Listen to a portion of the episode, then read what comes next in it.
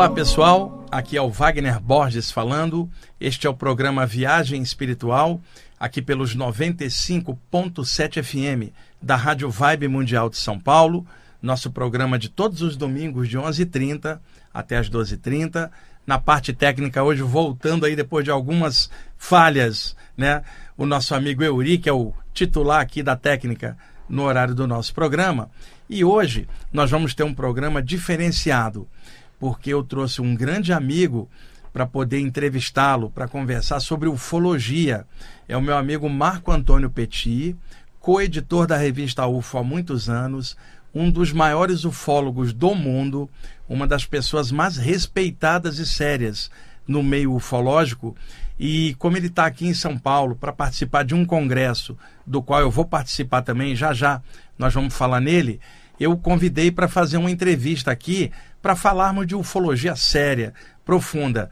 Marco, que legal que você está aqui de novo. Tem tantos anos que você vem no programa, né? É, prazer, Wagner. É um prazer estar aqui na, na Vibe Mundial, né? Mais uma vez.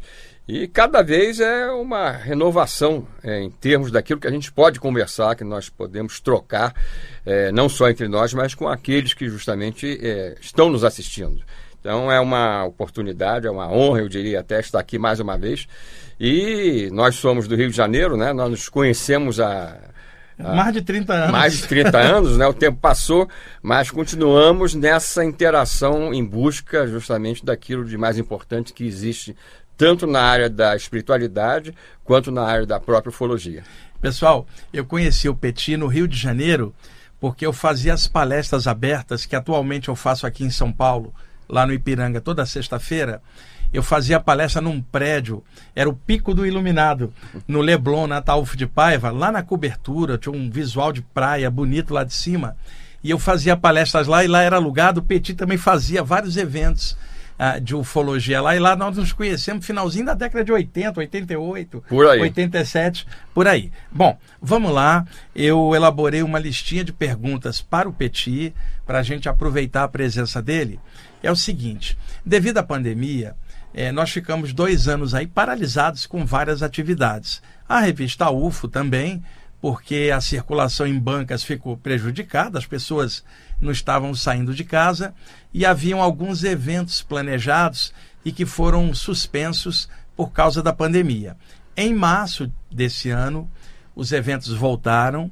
Ah, o Ademar Jevaé, nosso grande amigo e editor da UFO, montou um evento em Curitiba, que eu estive, o Petit não estava lá, e agora, finalmente, nós estamos retornando o evento aqui em São Paulo. Então, nos dias 23, 24 e 25 de setembro, próximo final de semana, teremos o Congresso Internacional de Ufologia com um convidado internacional que é o Travis Walton, que é um dos contatados mais famosos dos Estados Unidos, vai contar a história dele, seríssima, profunda, um relato comovente e vários palestrantes a, a, da revista UF estarão lá, eu, o Petit, e o evento será no Hotel Nikkei Palace, no bairro da Liberdade. A minha palestra será de abertura dia 23, sexta-feira, às 20 horas. Eu vou estar falando de experiências de quase morte, EQMs, com contatos com essa terrestre através de vários relatos. Eu vou estar analisando com o pessoal sobre isso. E o Petit vai eu vou fazer a abertura e o Petit vai fazer no domingo a palestra de encerramento, onde ele vai contar as descobertas que ele vem fazendo com as imagens da NASA sobre é, Marte, fotos assim controvertidas que demonstram algum tipo de coisa que está sendo acobertada e a gente vai falar nisso agora aqui, já adiantando. Quem quiser informação é só entrar no site da revista UFO, ufo.com.br. Lá tem a seção de congresso, vocês vão encontrar todas as informações lá. Peti, aproveitando a sua presença, é, é, você tem colocado no YouTube, em várias mídias, as fotos que a NASA disponibiliza nos seus catálogos. Ah, de repente, a foto que o rover fez lá em Marte, em duas, três horas você já tem ela ali no catálogo e aí você é, distribui para muita gente. E o que, que você descobriu que a NASA está encobrindo nas fotos que você disponibiliza? Você pode até deixar um endereço para gente, é, é para o pessoal poder acessar. Fala para a gente agora bastante sobre essa pesquisa que está fazendo. Perfeito. É, é, é Marte, na verdade, é, é, um dos aspectos que nós vamos abordar nesse evento, na palestra, como você falou, minha, de fechamento do, do evento, é, no dia 25, agora de setembro. E vamos abordar também outros pontos do sistema solar, onde a NASA também, é, em épocas mais recentes, vem disponibilizando em seus catálogos de imagens, sem fazer comentários sobre o que aparece ou não, essas imagens. No caso de Marte, nós vamos mostrar tanto sinais daquelas famosas ruínas de uma antiga civilização, só que com fotos atuais com máxima definição agora. Nós vamos mostrar, por exemplo, é, imagens da, da chamada face de Sidônia, que continua um assunto controverso, mais uma foto noturna, com uma câmera infravermelha, que revelou uma coisa que eu prefiro deixar para o evento para mostrar, senão, brincando um pouco, o Jevaé até depois é, é, vai reclamar conosco, né? O que nós vamos apresentar. Mas a, a parte, vamos dizer assim, mais é, extraordinária do que diz respeito a, a Marte tem a ver com as imagens dos dois últimos rovers. Um deles está na cratera Gale, o outro na, explorando a cratera Jezero. Esse último pousou lá no dia 18 de fevereiro é, do ano passado, é, o Perseverance, que é um rover que tem uma capacidade que, se nós descrevermos aqui o que ele consegue e tem conseguido fazer em Marte, vão achar que eu estou inventando, que parece coisa de, de ficção científica. Esse rover, por exemplo, ele consegue fazer análise química e da estrutura atômica de objetos sem tocar esses objetos, desde que eles estejam a uma distância um pouco menor do que 10 metros. Sabe como, Wagner?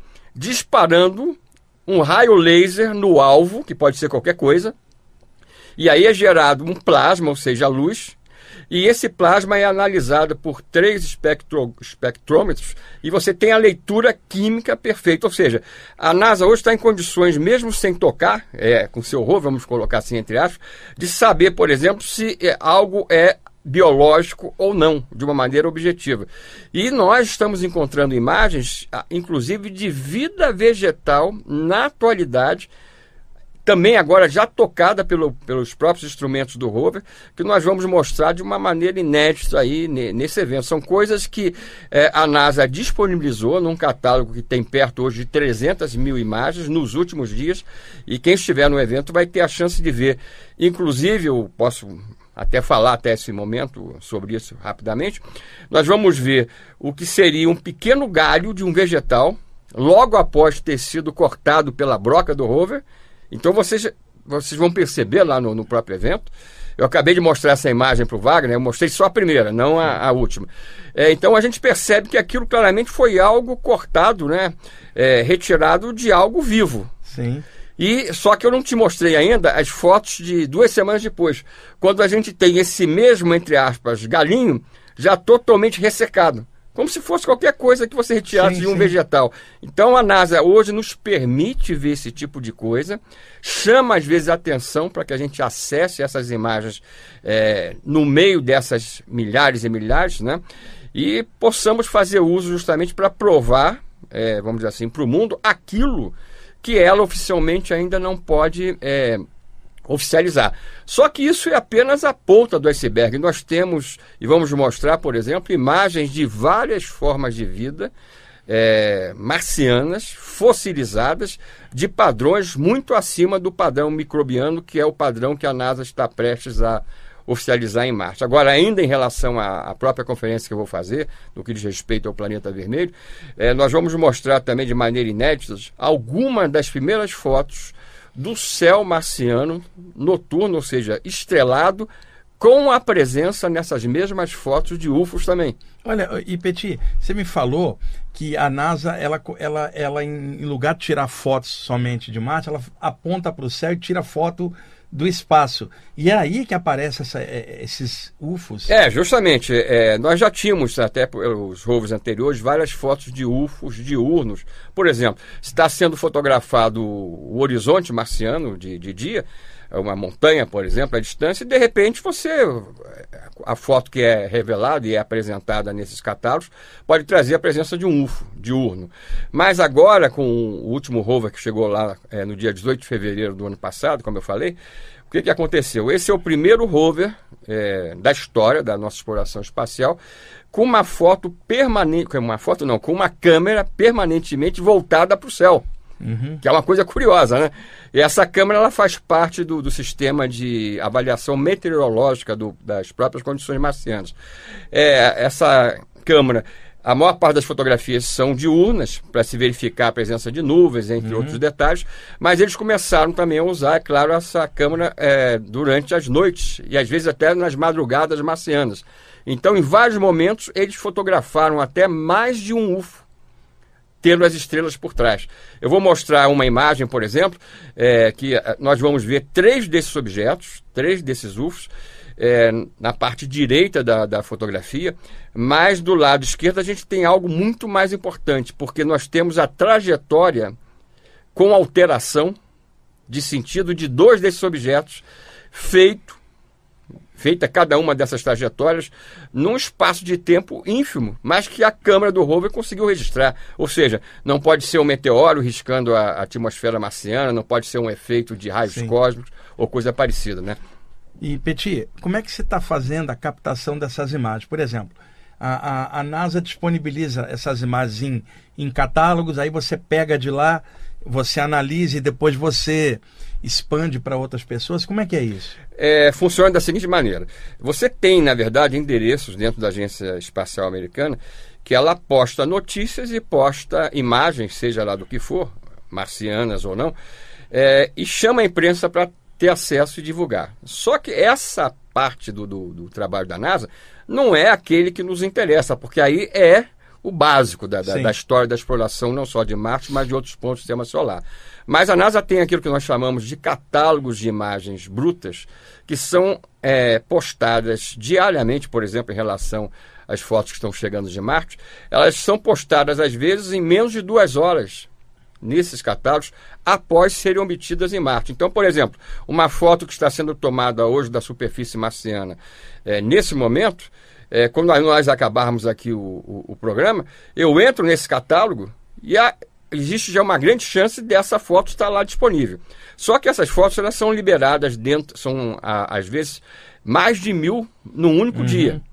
Então você, às vezes são 100, 200, 300 imagens. Então você tem que pegar e fazer uma filtragem é, daqueles quadrinhos que representam cada um deles, uma dessas uhum. imagens, e a, você, na, na, primeira observação, você tem que usar a tua experiência para dizer, não, aqui pode ter alguma coisa, ou parece ter alguma coisa. Aí sim você baixa a fotografia em alta definição que o próprio catálogo da Agência Espacial nos permite, e aí sim você vai ter a confirmação se aquela tua, vamos chamar, intuição inicial ela é correta ou não. E nós aí descobrimos cada vez mais, numa frequência maior, coisas realmente em vários níveis que mostram o quanto o sigilo da verdade sobre o passado da vida marciana e aquilo que ainda existe hoje é, vem ainda sendo mantido. Mas é claro que esse acobertamento está sendo retirado. Se assim não fosse, é, eles não estariam publicando não essas fotografias para serem achadas. Exato. E Petit, isso dá um trabalho danado de, de, de para você ficar peneirando, selecionando essas fotos, e você leva muito tempo. É, você me falou que tem um grupo de pessoas que está te ajudando nisso, né? Porque é claro, você está tirando teu tempo, está ali dedicando, é um trabalho solitário, você está ali pesquisando para depois trazer já tudo filtrado, as imagens legais. É, é, que grupo é esse que está te ajudando, né? Que, que legal é, isso. É, é, com certeza. Nós, em, em março, né, é, poucas semanas antes, da, da, da, na verdade, da pandemia explodir, né, é, do ano de 2020, eu lancei aquilo que é chamado de Projeto Marte Revelado. Então, nós temos é, hoje um pouco mais de 30 pessoas que ajudam a financiar esse meu tempo de dedicação para que eu possa, pelo menos durante seis, sete horas diariamente, aí não tem sábado e domingo, Sim. porque lá o, a atuação dos rovers não para, eles não, não têm feriado, vamos, em Marte, vamos colocar assim, para você é, diariamente é, fazer essa filtragem que você fez menção. Porque se você não fizer isso diariamente, a acumulação de material vai ser tão Sim. grande que você não vai poder é, é levar à frente de maneira séria isso. Né? E, Petit, e esse, você, só para concluir, tá. esse material, então, ele é disponibilizado é, em tempo real para os apoiadores do projeto Marte Revelados, qualquer pessoa pode se tornar é, e vivenciar essa condição num grupo de WhatsApp, que não é um grupo de discussão. Apenas eu posto o material Sim e que nós já analisamos é, é, previamente. Né? E agora, evidentemente que não, vão, não, não, vamos ser nós que vamos fazer esse giro. Então, logo posteriormente, esse material vem, sido, vem sendo colocado publicamente nas minhas mídias sociais, nos meus perfis do Instagram, do Face, por exemplo, até para que é, uma quantidade enorme de pessoas passe a ter essa condição de acessar aquilo que para a maioria da humanidade ainda seria uma ficção. Né? Só que isso está lá documentado nas imagens Petit, da própria agência. O, os ouvintes que estão escutando a gente, como é que eles podem acessar essas imagens? Onde que você está colocando? YouTube, Instagram? Dá, dá aí os, os, seus endereços. É, o, o, nós temos, por exemplo, o, postagens praticamente imediatas após o, o, o grupo de, de, apoiadores do WhatsApp.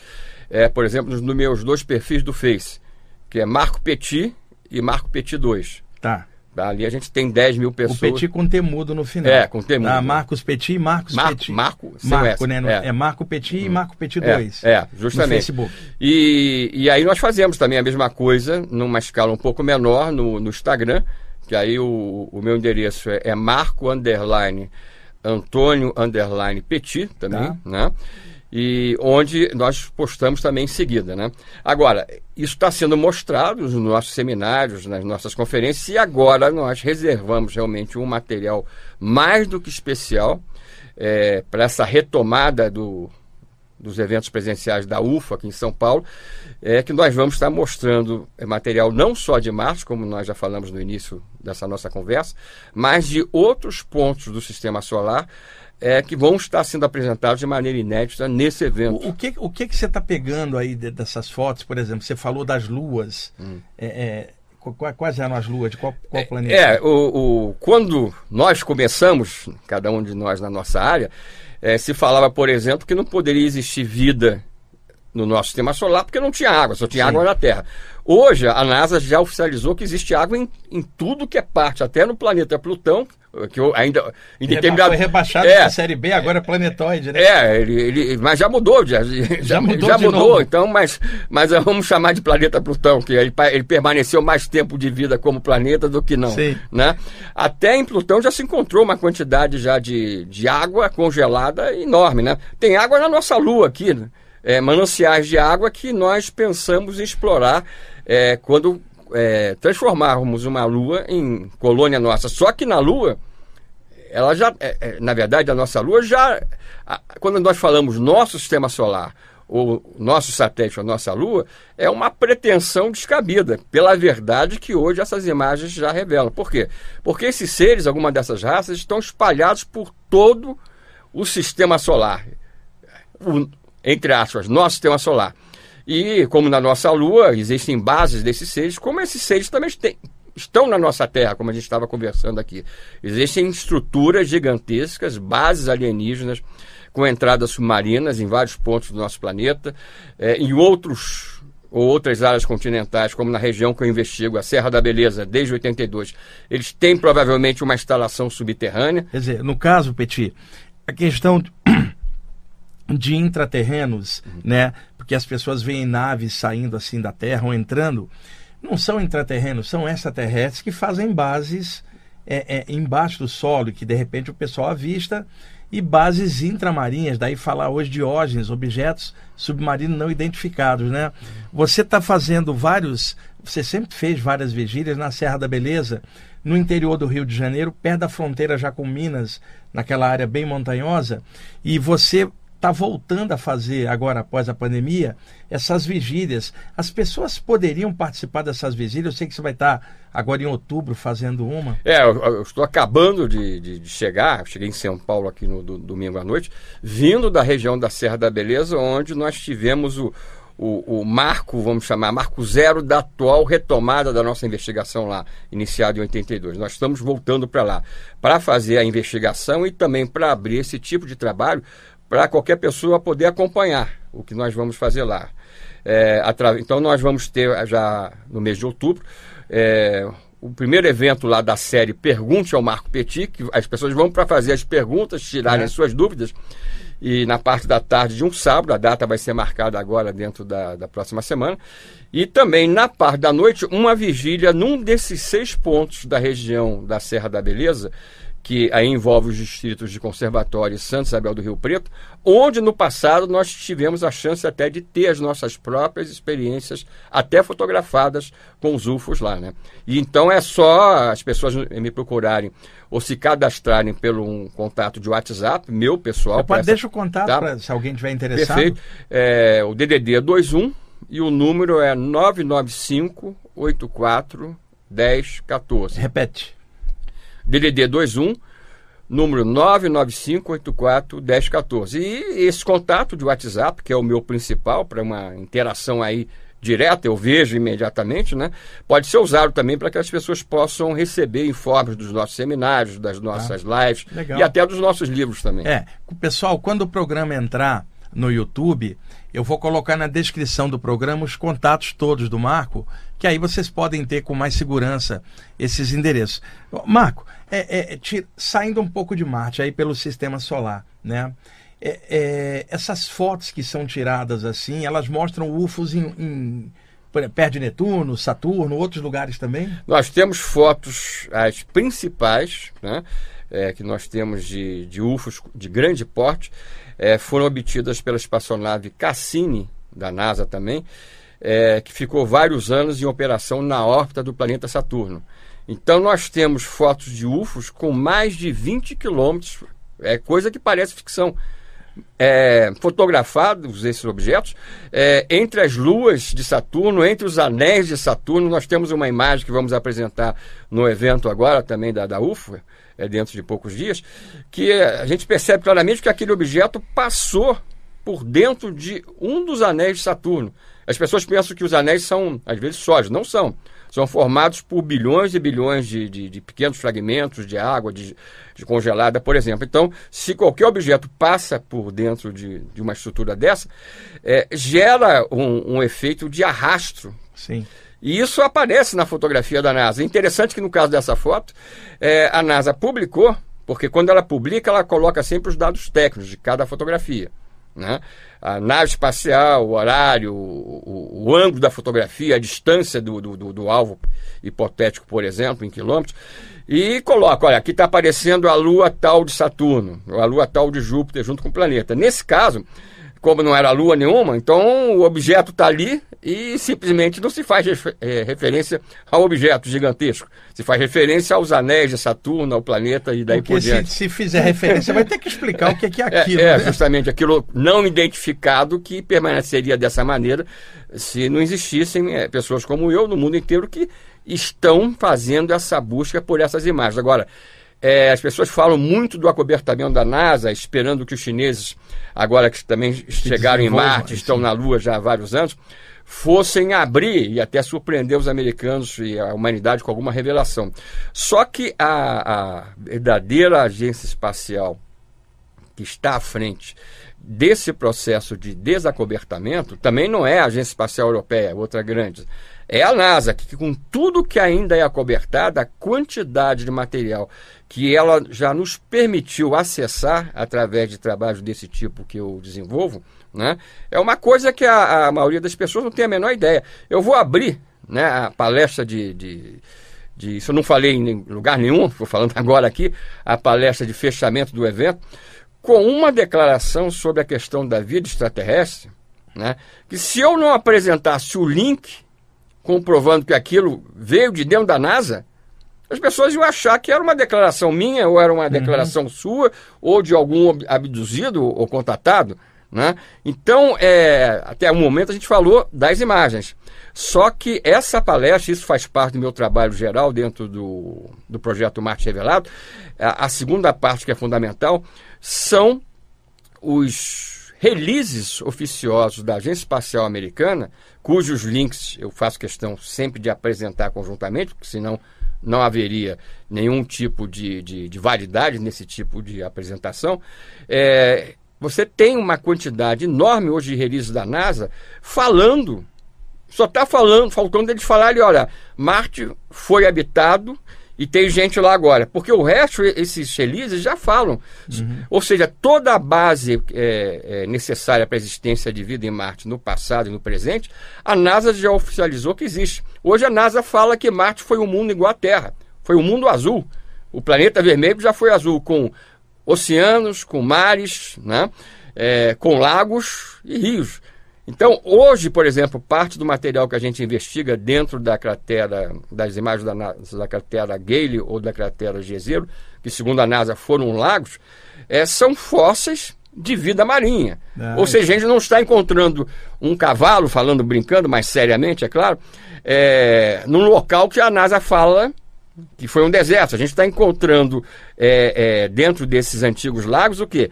Sinais de vida fossilizada marinha. Então isso tudo faz parte desse contexto é, gigantesco que hoje nós já podemos mostrar com documentação oficial, com os devidos links, para que as pessoas possam dizer e depois, não, eu entrei lá, essa imagem está lá realmente Legal. disponível. É, nós estamos na hora do intervalo. Pessoal, aguardem um pouquinho, daqui a pouquinho a gente volta com esse papo muito legal.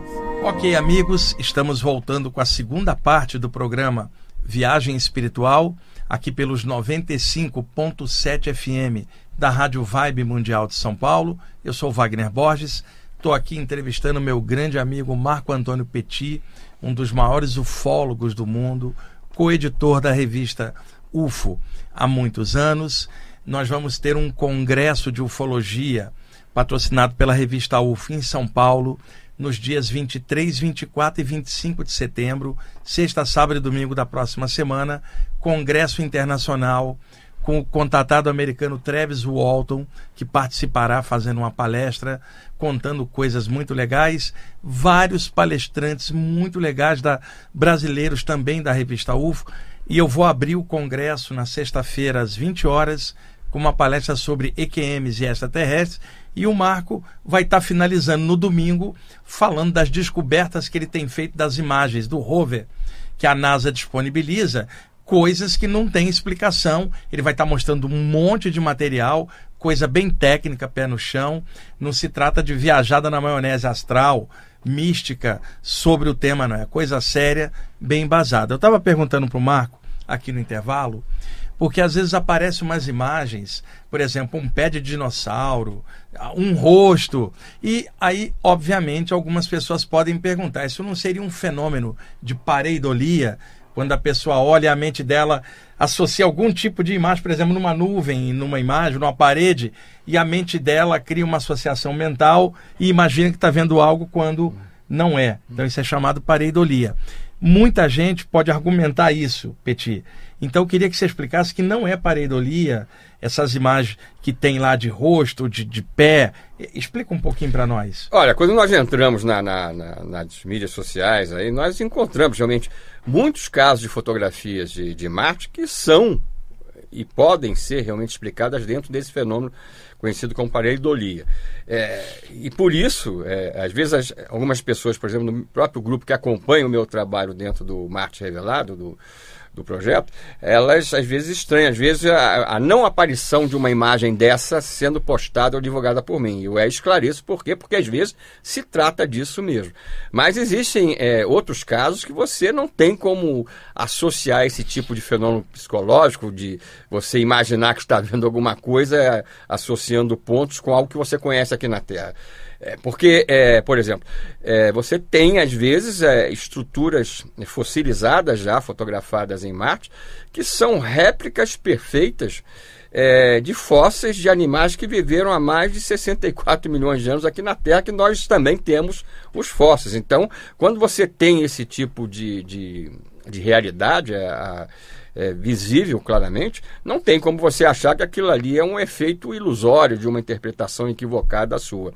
Agora, essa questão da pareidolia, que sempre esteve envolvida com a discussão de vida, principalmente é, em Marte no passado, ligada a uma possível civilização é, hoje extinta, mas que nós não temos a menor dúvida que existiu realmente, é, existem astrônomos, como hoje, infelizmente, o falecido Thomas Flanders, que foi era astrônomo do governo americano Ele recebia através da Marinha Americana, porque ele era o chefe do Observatório Naval Americano. No ano de 2000, ele acabou com essa história de, de pareidolia para uma série de coisas em Marte, inclusive para a chamada face de Sidônia e a chamada face do rei também, que é muito mais preservada, porque ele chegou e disse o seguinte na oportunidade: ele fez uma conferência na capital americana com a presença de geólogos, de, com botânicos, com biólogos, com engenheiros que apoiavam as interpretações dele até de vida de grande porte vegetal na atualidade, por exemplo. E ele falou o seguinte, basicamente: ó, vamos tratar de pareidolia? Vamos. Agora vamos usar a ciência, então que, que ele quis dizer com usar a ciência? Vamos usar a matemática e a, a estatística, a, a, as possibilidades de, por exemplo, um rosto é, que nós defendemos, por exemplo, como ele, é, que era uma ruína, na verdade, uma, uma, espécie de uma escultura gigantesca de uma antiga civilização, com mais de 1.500 metros no seu eixo maior, em que você tem, por exemplo, como face, na face do rei, é, você tem é, a boca, você tem um nariz, você tem duas narinas perfeitamente visíveis, você tem dois olhos, você tem duas sobrancelhas. Tudo simetricamente estabelecido. Vamos calcular matematicamente a possibilidade disso acontecer por acaso, por uma casualidade geológica, e aí a coisa é de um para um, milhões. Então, ele usou a própria matemática, a própria, as próprias leis da estatística e das, da, da teoria das possibilidades, para mostrar que é, quem quer defender que é pareidolia determinadas coisas tem que é, mostrar algo de objetivo além do que uma simples declaração. Sim, ainda mais com evidência assim. Petit, é, a gente estava conversando aqui em off e eu comentei com você. É, na sua opinião, e, e, na de tantos outros pesquisadores aí pelo mundo, é, a vida em Marte existiu no passado, né? E eu perguntei para você o que, que poderia ter causado a extinção da vida lá e você me deu duas possibilidades. Por favor, compartilhe aí com os ouvintes Perfeito, da gente. com prazer. Isso é o que está sendo discutido cientificamente dentro da NASA, dentro da Agência Espacial Europeia, que é uma grande parceira da, da, dos americanos na exploração de Marte. É, a primeira a ideia que foi praticamente aceita como definitiva, mas depois é, sofreu questionamento, foi a ideia de um, de um grande impacto causado na superfície de, de Marte por um asteroide. A gente sabe que entre Marte e Júpiter existe justamente o chamado cinturão dos asteroides. Sim. Ou seja, lá você tem uma quantidade de meteoros é, se transformando em meteoritos, ou seja, atingindo a superfície marciana muito maior do que aqui na Terra. Então, esse grande impacto, que teria gerado uma cratera de cerca de 400 quilômetros aproximadamente, é, teria alterado drasticamente as condições ambientais, até, entre aspas, soprando a atmosfera em grande parte para o espaço. Né? Agora, é, progressivamente, com as é, imagens, estudos da própria estrutura química da atmosfera atual, que já não é mais rica em oxigênio como foi no passado, é, não só com espaçonaves da NASA, mas espaçonaves da Agência Espacial Europeia e agora também através da própria espaçonave Hope Mars é, dos árabes, que estão lá na órbita também, ah, o que está sendo é, é, debatido como alternativa é algo que vem sendo comprovado que pelo menos acontece hoje. E, poderá, e, pode, e pode ser que já aconteça há muito tempo, que é a perda gradativa atmosfera. da atmosfera pelo fato de Marte ser um mundo, para começar, com um tamanho bem inferior à Terra e, portanto, uma gravidade também inferior. Então, progressivamente, ele poderia ter perdido é, 95% da atmosfera que ele teve no passado. Petit, é, um, um dos mitos e lendas do povo Hopi nativo americano é de que teriam vindo ancestrais de Marte para cá, para a Terra, né, no passado. Isso explicaria talvez a vida vindo de lá para cá, ou talvez aqui já existisse concomitantemente. Conta um pouquinho dessa lenda dos Hopi, dos supostos marcianos que teriam vindo certo. no passado, fugido do cataclisma lá aqui para a Terra. É, eu, eu inclusive eu, eu, detalho essa lenda e essa história no final do, do meu primeiro livro de Marte, lançado em 2012, é, Marte, a Verdade Encoberta. Agora nós vamos lançar dentro de 30 dias o, o livro do Projeto Marte, que aí chama Marte Revelado, justamente o, o oposto. E essa lenda ela narra de maneira detalhada o seguinte: que existiu entre Marte e Júpiter um antigo planeta que era habitado por seres de forma humana. E que esse planeta que os Hops, ou Hopes chamam e chamavam de Maltec, que é o um nome ligado ao Sim. mal, é, teria sido literalmente é, pulverizado por uma guerra de é, é algo realmente com um poder destrutivo violento que teria acabado, numa, é, inclusive com o próprio planeta. E é, alguns que perceberam essa possibilidade no tal Maltec migraram antes desse momento tá. final desse conflito bélico para a Terra. E a maior parte da, da, migração que aconteceu ligada a essa história, do próprio mito Hope, é, teria vindo de Marte mesmo, quando justamente as condições se tornaram desfavoráveis para a vida na superfície, pelo impacto, às vezes até de mais de um desses fragmentos do antigo planeta.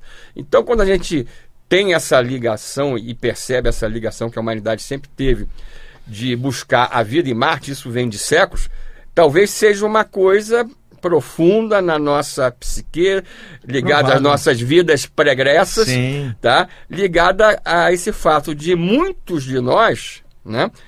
Quando eu falo nós, porque eu sou daqueles que defende a, a realidade da, do processo encarnatório. Temos chegado ao planeta em fuga dentro desse tipo de, de processo.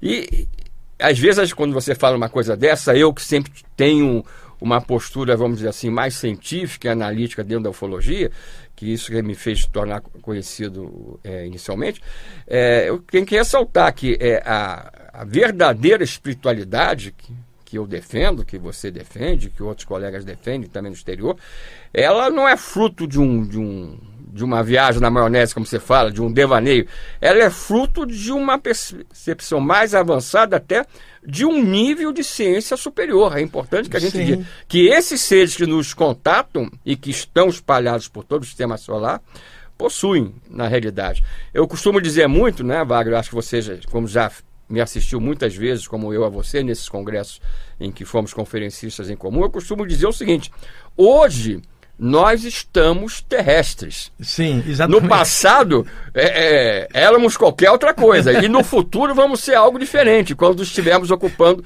um outro sistema solar, um outro mundo, por exemplo. É, nós somos consciências. O pessoal já está careca de ouvir eu falar isso. Somos consciências espirituais temporariamente aportadas em corpos humanos, ou seja, nós estamos humanos hum. no momento, homens e mulheres. Podemos ter sido muita coisa no passado, seremos muita coisa. Hum no futuro. Não dá para imaginar a gente do mesmo jeito eternamente, se não risca a palavra evolução do vocabulário. Alguns, é, alguns é é, é, eu conheço dois casos, pelo menos, que eu investiguei a fundo, em que é, as pessoas que tiveram contato interagiram com seres de aspecto humano, que não só falaram da origem não terrestre da humanidade e da vida na Terra como sendo algo que foi plantado aqui para evoluir, depois ocorreram problemas e retrocessos, depois novos, nova fase de evolução nós vivenciamos, inclusive nesse momento, com a interferência genética através do processo de abdução. Então, muitos desses seres, sim, eles, com destaque para dois desses casos que eu investiguei pessoalmente, que eu posso falar, é, eles receberam de seus contatados aqui, entre aspas, terrestres, o questionamento de onde, ele, de onde eles eram. Uhum. Porque as pessoas gostam muito de falar, olha, Sim. ah, eu estou tendo contato com pleidianos, outros com... Arturiano, né? virou moda agora. Né? É, independente de, dessas origens poderem ser reais para alguns casos, né? É, no caso desses dois, duas experiências que eu, eu estou agora recobrando na memória, é, num desses casos, sabe qual foi a resposta que o, que o ser deu? Hum. Né? Mentalmente, tá? usando a telepatia, que não tinha sentido a, a pergunta, porque ele, o, o ET, não sabia onde o, o abduzido ou contatado terminava e começava ele e vice-versa, dando aquela ideia da unicidade que nós somos um uhum. num sentido maior, ou seja, a pergunta não tem sentido. Já o, no outro caso, a, a falta de sentido foi explicada da seguinte maneira, que foi também via telepatia a seguinte informação: que é, em determinado momento, aquele ser que estava ali mantendo o contato, é, que era o momento da, da experiência, ele podia dizer de onde ele estava vindo, o mundo de origem. Só que aquele mundo de origem dele, na verdade, não era o mundo de origem é, literalmente original, já que Sim. ele já tinha ido parar com a sua civilização naquele sistema estelar ou solar a partir de um processo Sim. migratório, colonizador. E que no futuro nós iríamos fazer a mesma coisa. Então, isso é só é uma, uma, uma expressão para que a gente tenha essa percepção é, do quanto, às vezes, aqueles detalhes que nós podemos nos preocupar em busca de um entendimento podem não ter a menor importância e não tem para esses seres, porque estão interessados muito mais é na nossa evolução, inclusive consciencial.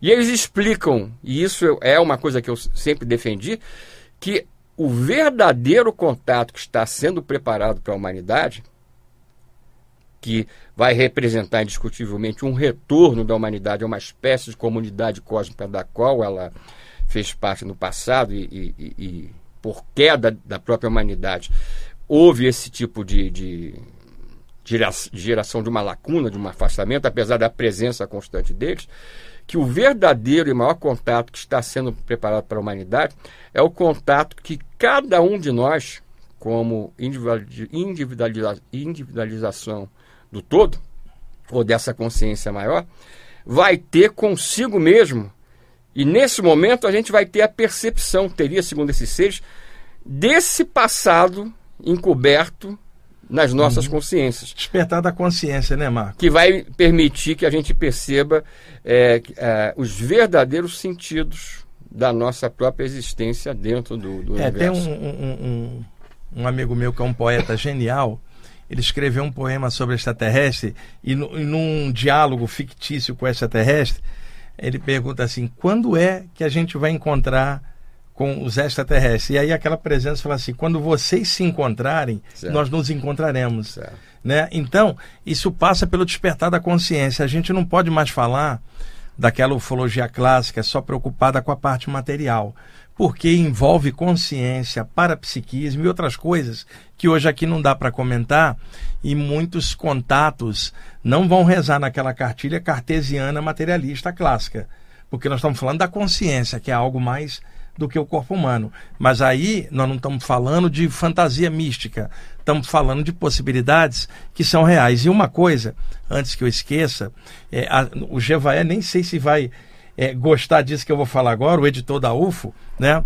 É o seguinte: a, a, a UFO está migrando de editora, saindo da, da editora atual, e devido a problemas com distribuição na, nas bancas e tal, as editoras estão com problema, distribuidoras também. Então, a revista UFO está procurando uma nova editora para poder reeditar a revista. Então, aqui em público, eu estou falando com vocês. Se alguém tiver alguma dica, uma editora ou souber de alguma, entre em contato com a gente, poderia ser até no teu WhatsApp. Dá de novo, Petit. É, DDD 21 995 84 1014. Se alguém tiver uma sugestão, uma editora, quem sabe, né, Petit? Alguém está hum. abrindo uma editora aí agora. Fale com o Petit, que aí ele coloque em contato com o Gevaé porque a revista está procurando uma nova editora para novamente voltar às bancas. É, se a gente não conseguir, talvez pela internet, mas quem tiver alguma dica, sugestão ou ajuda que possa dar para a revista, que é a mais antiga do país, clássica. É a mais décadas, antiga né? no mundo. No mundo, hoje, né? É. Se puder dar uma ajudinha, né? Ou conhecer alguém que, que, que possa fazer a edição aí para a revista voltar, porque é importante uma revista séria como essa estar tá novamente ah, em público. Petit, eu perguntei a você, você está fazendo essa pesquisa com as imagens da NASA. Se tem outras pessoas no mundo fazendo também. E você me disse que, na verdade, quando você publica um material, outros é que estão usando a sua pesquisa. Não tem tanta gente pegando esse material e esmiuçando como você está fazendo, né? Perfeito. É, existem outros é, colegas pesquisadores sérios, por exemplo, nos Estados Unidos, na Europa, pelo mundo inteiro. É, em Portugal, José Garrido é um nome que eu sempre cito nesse momento, que fazem esse trabalho em profundidade nesses catálogos de imagens. Agora, é, é, qualquer um de nós, é fácil saber é, quem é quem nessa história, quando nós divulgamos uma, uma imagem, nós apresentamos o histórico total da imagem, o, o, o site ou o catálogo, o dia, o horário, o, o, tipo de câmera utilizado, ou seja, isso comprova que a gente está em contato com a fonte direta Agora, se você entra aí na, na, na internet, coloca no Google, imagem de Marte né, é, da NASA, aparece de tudo. Aparecem imagens, algumas já que são é, cópias do, do, dos materiais que nós divulgamos ou que outros desses colegas divulgam também no exterior. Ou seja, é, nós não temos nada contra a, vamos dizer assim, a, a a divulgação massiva cada vez maior daquilo. Então, se eu divulgo e uma outra pessoa vai pegar aquela informação e vai divulgar, é importante. Agora, é importante colocar-se também a fonte, a origem Sim, do, claro. do, do, do, do, trabalho. Né? Você tem tanto trabalho para esmiuçar por isso, isso né? Por isso que quando nós publicamos hoje, imediatamente, esses materiais nas nossas mídias, fica ali documentado que, é, é, como outros colegas do exterior, quem foi o, o descobridor desse tipo de, de, de imagem ou de evidência, né? É. Ô, Euri, quatro minutos só. Tá vendo? Ele adianta o relógio, tá vendo? Já passou, já passou, passou rápido pra caramba, né? Ô, ô, ô Petit, pessoal, eu, eu, separei tantas perguntas aqui, é que esse tema da NASA, dessas imagens, é uma coisa tão atual. O Petit vai mostrar no, no congresso um monte dessas imagens. Estou doido para ver. A minha palestra é de abertura, mas eu estou doido para ver a de fechamento, que é a do Petit. Repetindo, 23, 24 e 25 de setembro, sexta, sábado e domingo, Congresso de Ufologia Internacional, reabrindo os trabalhos aqui em São Paulo, depois de dois anos aí sem os eventos da UFO aqui na cidade. Eu vou fazer a palestra de abertura na sexta-feira, às 20 horas, sobre EQMs e extraterrestres. Petit vai fazer o fechamento no domingo. A última palestra vai ser dele revelando essas imagens. Vai ser uma coisa. Eu estou ansioso aí para assistir a palestra dele e também dos demais colegas, o Travis Walton, o Marcão. É, nós vamos ter Pedro vários Campos, trabalhos importantíssimos em cada isso, área. Palestrantes aqui, que são vários, gente, todos pé no chão, sabe? Gente profunda e que legal tá, tá nesse, nessa equipe da UFA há tantos anos com esses meus amigos aí sérios, pessoas é, de, de, profundidade. Peti, você está numa correria danada que você está indo e voltando do Rio para cá. É, sobraram um monte de perguntas aqui. A gente poderia fazer uma sequência. Só que teria que ser na, na, na semana que vem a gente gravar e vai passar no domingo quando o evento já estiver rolando. Mas a gente sai um pouco do, do evento e vamos falar. Você teria como na semana que vem a gente gravar outro? Sim, sim. Que a gente está fazendo esse aqui hoje, a gente poderia Perfeito. gravar. Podemos pegando, sim. Pegando outros temas, olha só. O que, que a gente tem? Os Greys, aqueles seres cabeçudos. Como é que é isso?